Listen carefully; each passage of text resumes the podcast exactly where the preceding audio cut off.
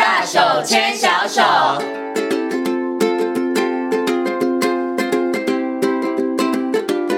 这里是教育广播电台，您现在所收听到的节目呢是《遇见幸福幼儿园》，我是贤琴。接下来呢，在节目当中呢，我们要进行的单元是“大手牵小手”。那么在今天单元当中呢，很高兴的为大家邀请到台东大学幼儿教育学系的郭李宗文教授呢来到节目当中哦，跟所有听众朋友呢，我们要继续跟大家好好来谈谈幼儿数学。首先呢，先跟我们的宗文老师问声好好了老师您好。喂，贤琴好，各位听众大家好。嗯，那么其实啊，在上一次我跟大家谈到了幼儿数学，相信让很多的爸爸妈妈呢，很多听众朋友大开眼界哈！原来啊，数学概念它其实包含了非常多的面向，它包含了排序、分类，然后也包含了这个 pattern、空间、时间，还有数字、数量哈。那这个部分上面其实包含的面向真的非常的多哈。可是我想请问一下老师哦，因为在这个数学概念里头，是不是大家其实发展的强项会不一样？像有的人他可能排序比较好，有人可能他对数字的敏感度真的稍微差一点，或者有的人他可能在运算上面他的能力真的没那么好啊。是的，因为就像各项的发展一样，不会全部都好。嗯，对呀、啊，总是有一些地方会弱一点。是，不过这个弱，只要他有基本能力。就家长不用太紧张，对，OK，这个也是给爸爸妈妈信心啦。然后我觉得也可以跟爸爸妈妈提醒一下，不要孩子可能他在数数上面，或者是他在运算上面可能比较弱一点，就说啊。这小孩数学不好，没有他搞不好他在呃分类上面、排序上面、pattern 上面其实是很好的，没错，对不对？好，所以这个爸爸妈妈不要一竿子 就打翻一船，不要觉得说，哎，他可能有个某个部分不好，他的数理概念就不好。不过刚刚老师也有提到一个重点，其实有些部分上他可能有强项，有些部分上是弱项。可是弱项上面，他只要能够达到基本的能力，对于生活上面的应对上没有任何的问题，其实。也就 OK 了，了对对，好，所以这个也真的不用太给孩子太大太大的这个压力哈。嗯、不过呢，我们今天呢在节目当中要跟大家来谈这个幼儿数学，我们要谈比较多，可能是在教学的部分上面了。嗯、就是不管老师或是爸爸妈妈，我们可以怎么样在课程上面，或者是在生活当中，可以来协助孩子培养这个各方面的数理能力哈。最起码基本能力都要有哈。好，我想先请问一下老师哦，就是像我去幼儿园里头，我常常看到老师们他。他们在跟孩子谈数学，其实他会运用非常多的教具。嗯，在坊间我们会看到很多的出版品，它其实也是有教具的。所以，其实，在跟孩子谈这个数学概念，或是带着孩子学这个数学概念的时候，他是不是一定要有教具？它的效果会比较好一点呢？嗯，我觉得教具是方便老师教学的一个一个器材。嗯哼，可是如果家里面其实有很多的器材是可以运用的。是，不见得一定要是买，就是整套整套的教具来。嗯哼，对，而且就算你买了整套的教具，你还是要跟孩子一起玩才有用。是，对，这是重点的啦。真的不是说你买了教具啊，就放给他，他就会玩。嗯哼，没有，其实很多因为数语量，我刚刚讲了哈，不管是空间呐、啊、分类也是一样啦。就是他其实有一些，你还是要引导他一下，要告诉他，哎，这个到底是怎么样玩的一个玩具，嗯，或是怎么样玩的一个教具哈。嗯那如果你只是买来啊，我就丢给他，你就觉得他会玩吗？不见得他会玩，他会玩啊，嗯、会玩出另外一种形式，不是你不是按照他原来设计的形式。对，对，小朋友可能小朋友玩他自己喜欢玩的，可是可能就没有办法达到这个教具他原来设定的一个目标。没错，贤琴说的非常的好。嗯、对，因为每个教具它有设计的目标，可是有时候我会觉得爸爸妈妈不用这么紧张，因为家里面很多东西。就可以拿来用了，比如说像我们这个小朋友，我刚刚讲，呃，上一集讲到那个一对一对应的时候，你、就让他排碗筷，就是一对一对应啊。是，好、哦，那甚至袜子。分类的话，对呀、啊，你的袜子，比如说，哎，这是谁的袜子？嗯，好，归类是。啊、呃，爸爸的还是妈妈的，姐姐的还是我的，像这些的归类的这个部分，好、哦，甚至就是还有其他，比如说像序列的部分，哎，那我们在。排那个袜子，要不要按颜色排？看起来不是比较好看？嗯，是。好、哦，从白的排到黑的，是有没有？或者像这些的话，你都可以让孩子有一些他的想法，你可以给他一些 idea。嗯，好，甚至我都还记得我的小孩小一的时候要做那个，就是十十以上的，比如说十二减八，嗯，他不太会减，我都还是拿这个红豆绿豆来 算给他。老师，你拿红豆绿豆，那太小颗了。因为就是家里面没不知道拿什么东西，就就就干脆有豆子，啊、对，是。所以我就跟他说，那十就是这样呢，十个豆子在一个碗里面，这个叫十。是。可是我现在呢，我有十二颗，那现在要八颗，我这个两颗是不够给，所以我必须要把这十颗倒出来。是啊，对，十颗倒出来，然后这边。啊，你要这边先给八颗，嗯哼，啊，那这样剩下两颗，在这边还有两颗，所以就是四颗，或者是你这边两颗先给他，然后这边还要再数六颗给他，一二三四五六七八，啊，八颗，剩下就四颗，啊，所以就是用用生活中的数学。也是可以的，对。不过啊，要用家里面的这个 物品啊，生活中的数学，我觉得是很棒的哈。它可以其实就地取材。对。但是刚刚听完老师讲之后，可能爸爸妈妈压力就大了，就是 报告老师，我们没办法想那么快啊。我们其实没有办法想到说啊，这个东西可以来运用，对不对？所以我觉得这就是爸爸妈妈要学习的地方，因为你可能以前没想到，但是老师今天提醒之后，就知道啊，原来这个红豆绿豆。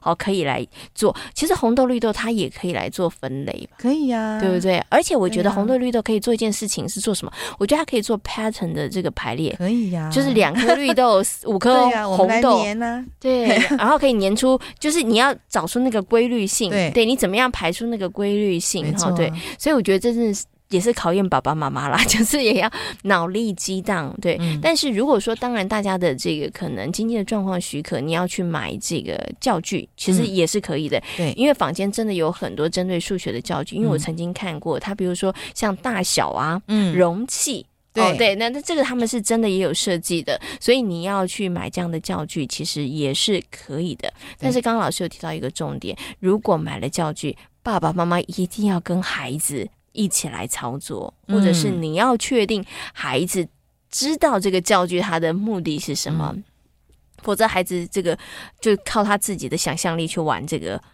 玩具了。他不觉得它是教具，他觉得它是玩具了。对，他就拿来做别的用啊，嗯，就把它拿来当。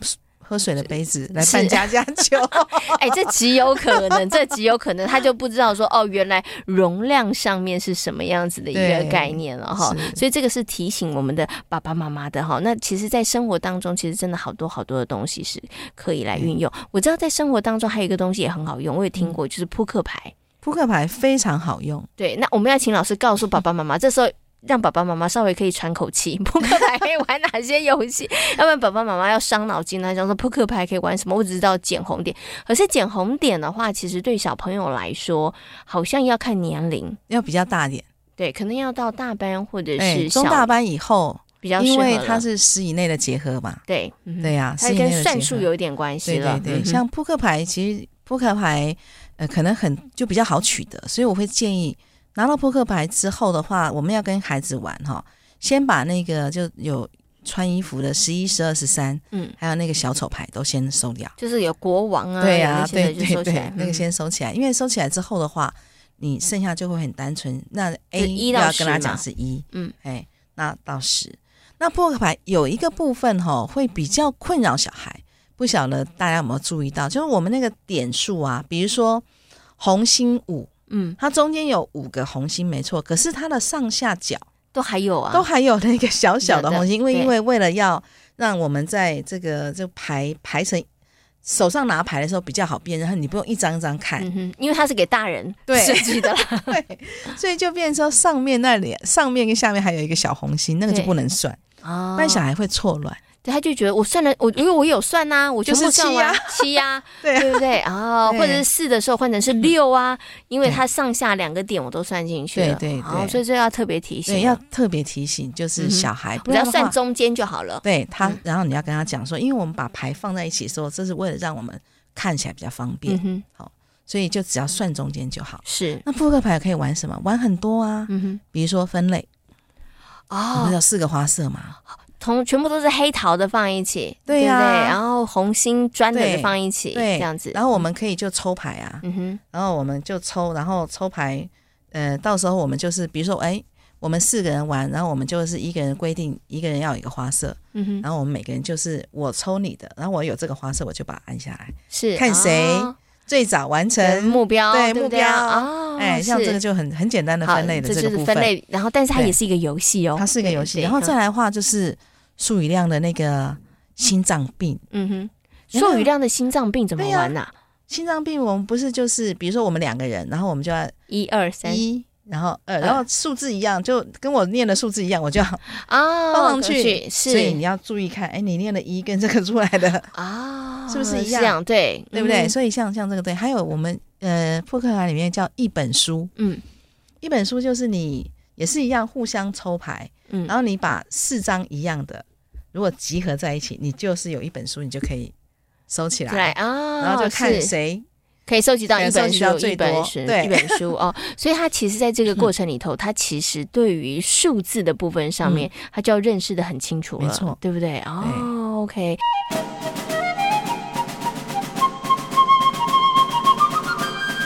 那其实像扑克牌之外啊，老师还有没有建议什么其他东西是可能也是方便携带出去外面的时候，其实是可以玩的呢？嗯，其实我出去外面哦，我。以呃，有一个有一个这个数学的能力，我觉得会越来越重要，叫做估算。估算，对，你叫估计。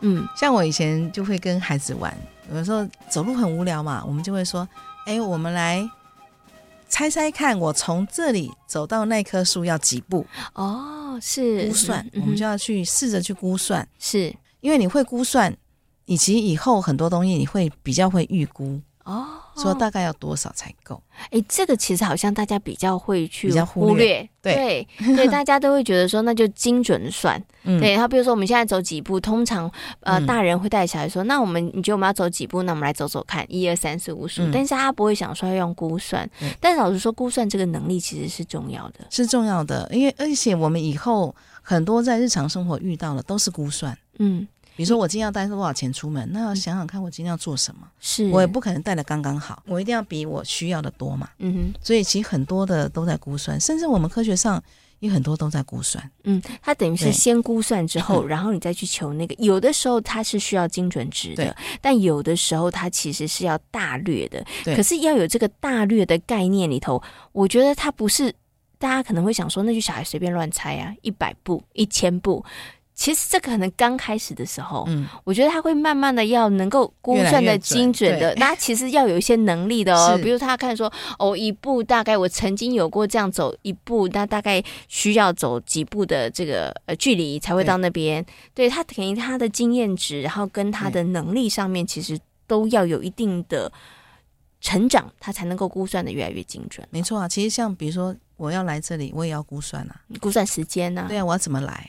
我的时间，那我也许要要还要有一个这个缓冲的容取值的误差值。是你都要估算到，这样才不会误事。嗯，哎，那我想请问一下老师，他一定是先从要精准的计算开始嘛，然后才可以开始知道说，哦，我要去估算这件事情。那以估算这样的能力来讲的话，大概几岁的小朋友，他其实我们可以让他开始有尝试去做估算这件事。你说幼幼班大概很难估得出来，他一定就是乱讲，他就是说两百步，或是你带五块出门这样子，所以幼儿班应该是不可能。所以大概多大的孩子，其实可以让他在生活当中开始慢慢练习这个估算的能力呢？其实我觉得要看我们要他估算什么。嗯，对啊，哎，比如说，呃，我们会跟他讲说，那你我们小朋友吃饭，好、嗯、啊，吃完饭待会就会要要，比如说要出去玩，你可以让他估算啊，你觉得你多久会把它吃完？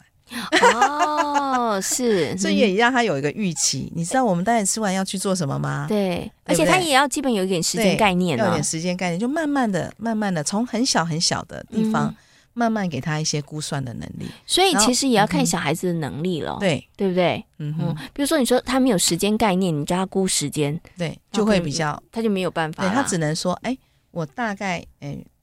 在呃，我可以赶得上，比如说什么时候看看卡通之前，我一定吃得完。是 OK，嗯哼，对，OK，好。所以像这些都是，就我觉得其实数学真的无所不在，就是看家长有没有那个概念。嗯哼，哎呀，怎么在生活当中运用啦？在生活当中运用，还有就其实我们还有一些传统的棋类，我觉得也是非常好的。嗯，像那些棋类啊，比如说像五子棋，就是一般的围棋，有没有？是，对啊。我就是因为那次红豆绿豆的经验之后，我也发现红豆绿豆太小了，我后来就去买了围棋，因为围棋比较大一点点，因为我是不会下围棋的。嗯哼，哎呀，可是我们在幼儿园有时候会让孩子下五子棋，那用围棋来教数学点数也是很好的，啊。对呀、啊，或者像哎大富翁啊，到孩子比较大一点的时候玩那个大富翁，嗯哼，哎，你的骰子。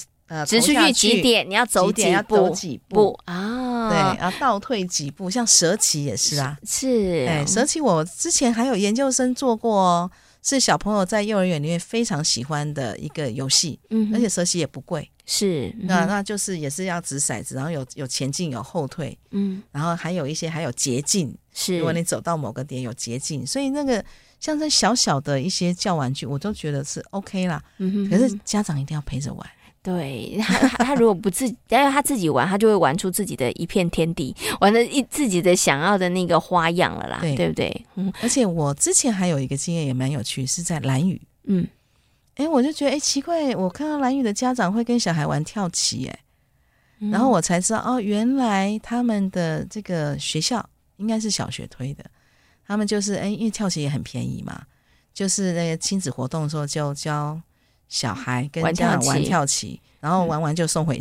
就送给他们，他们就在家里开始玩起来了。是，哎、嗯欸，我也觉得蛮不错。就是就一般的棋类，其实都有很多很好的数学概念在里面。嗯，OK，所以其实真的不需要花大笔的钱去买那种可能这个数学的教具。哈、嗯，在生活当中，呃，四处我觉得啦，俯拾皆是一些可以来跟孩子谈，或是建立孩子数学概念的一些物品。哈，那像我们今天讲的扑克牌啦，嗯、或者是这个棋类啊，其实它价格也不会太昂贵。对，对，而且我觉得。觉得它都有一个共同的特色，它容易携带，嗯，对，好，然后其实玩起来，其实它又可以有很多不同的这个玩法。是对对，大家可以这个一起来动动脑筋哈。我想最后呢，我要请老师来跟大家谈一下了，因为我们刚刚有谈了，比如说像估算啦，或者是像一些这个数学概念能力，它其实真的在不同的年龄的孩子上面，他们要发展出的能力都不太一样。我们最后来谈了，比如说以小班、中班跟大班，也让爸爸妈妈知道一下说，说哦，那在小班、中班、大班的孩子，他们应该有什么样的数学呃概念的能力？那爸爸妈妈可以怎么样来帮助他们加强？因为孩子如果说，哎，这部分上好像比比较慢一点了，那爸爸妈妈可以怎么样来帮他们加强？我们先从小班来谈起好了。小班他基本要有的数学概念是什么？嗯、呃，如果是数语量的话，我们会说是一呃五以内，五以内清除五以内的，对，五以内的这个数语量的概念。嗯哼，哎，OK，对，大概是这样。然后那如果是有一个是小班家长比较紧张，小班家长有时候常会跟我说，老师他还不认不太会认识颜色，哎。哦，其实颜色虽然跟这个数学好像没什么关系，可是家长都会以为是跟数学有关。可是它其实没有那么快，颜色是很难认哦，因为人颜色分分的非常，比如红色，它是一个概念词，它有橘红，它有暗红、暗红、紫红，对，啊、所以它就没有那么快。那可是我们可以让孩子知道说，哎，跟红色有关的，你让他收集分类。哦，分分类的时候就不要为难孩子，来分红色跟桃红色跟暗红色，那你就 你就是为难小孩。但是你可以做，就是把所有你觉得红的放在一起，对，这样就可以了。是 OK，好，所以就可以做。然后序列的话，其实孩子三岁的话，应该可以也是做到大概五以内的这个排序，是，哎，就高。从高的排到矮的，五个以内是没有什么问题。OK，所以小班的话就是五以内，他应该要能够比较娴熟一点啦，对不对？时间还没有，时间很慢。好，所以爸妈不要急，对，也不要太急。那在中班的部分呢？中班的话，大概数语量应该就要到十以内了。嗯哼，哎，那十以内的话，呃，到一到十跟数量数量都要会认识。那五以内的结合与分解，应该也要。差不多比较娴熟一点，所以其实，在中班的时候，我们就可以玩扑克牌了啦。可以，对不对？好，就就其实还蛮适合的，因为就是先把那些十一、十二那些把它先挑掉。那其实你剩下一到十的话，啊，包含了分类，包含了这个排序，嗯，对。那其实简单的减红点可能也是没有问题的，对不对？OK，好。所以中班的话就是十以内，那大班的话呢？大班的话，你可以十以内的结合与分解，玩扑克牌。基本上大班应该会玩，就就是没有问题了，没有问题。点红点应该是都 OK 的。对，甚至有时候我们会说，如果孩子的数学能力要就数语量能力还不错，我们在掷骰子的时候，我们有时候会鼓励老师说，不一定是两个骰子哦，你可以让他三个骰子哦，让他，他就可以点数到呃将近二十嘛，就十八，六三十八。是对，OK，好，所以这个应该也是要带大班的啦，对，对不对？好，大班的话就是老师讲十以内的这个分解，对，应该是没有问题。数字的部分上面的话呢，它通常会要数到多少？一百以内吗？呃，至少数到五十，五十，至少要数到五十，数到一百，其实大部分孩子也会哦。对对，嗯，可是如果真的有困难，至少要数到五十，OK，五十，然后十以内的呃结合结合分解，那就是。大家比较爸爸妈妈了解的就是加法减法，对，就是加减哈。在这个部分上是可以的话，那就没有什么太大的问题。那其实也真的不要拿本子给孩子写，就是说，嗯、这个其实对孩子来讲，他只是一直在那个操作跟练习，他有时候变得是一种。背诵跟记忆，可是孩子真的不懂。那其实可以透过游戏的方式，而且数字他如果会认之后，他有时候会自己就写出来。嗯，可是不要写在那个小小格子里面，因为小小格子里面。他其实手的这个发展还没有好，嗯嗯，所以反而就是说，哎，你让他写他的座号，他是会写的啊，是。因为他作品很大，他就写个二，嗯，或写个三十，他都是会写的，是。可是你让他写小格子，一直反复写，其实对孩子他的手部的发展。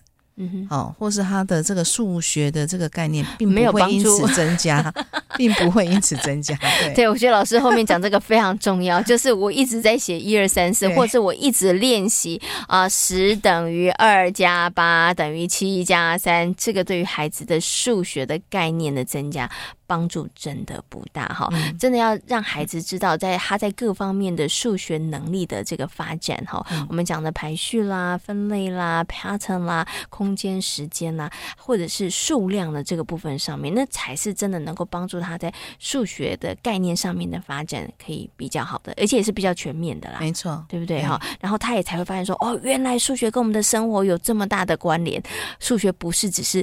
课堂上的一个学科而已，也不是只是为了考试而已，它其实跟生活是息息相关的哈。好，那今天呢，邀请到郭李宗文教授呢来到空中跟大家谈到，爸爸妈妈其实，在生活当中有好多你可以其实不用花大钱，甚至是不用花钱，其实就可以跟你的孩子一起来玩数学的方法哦。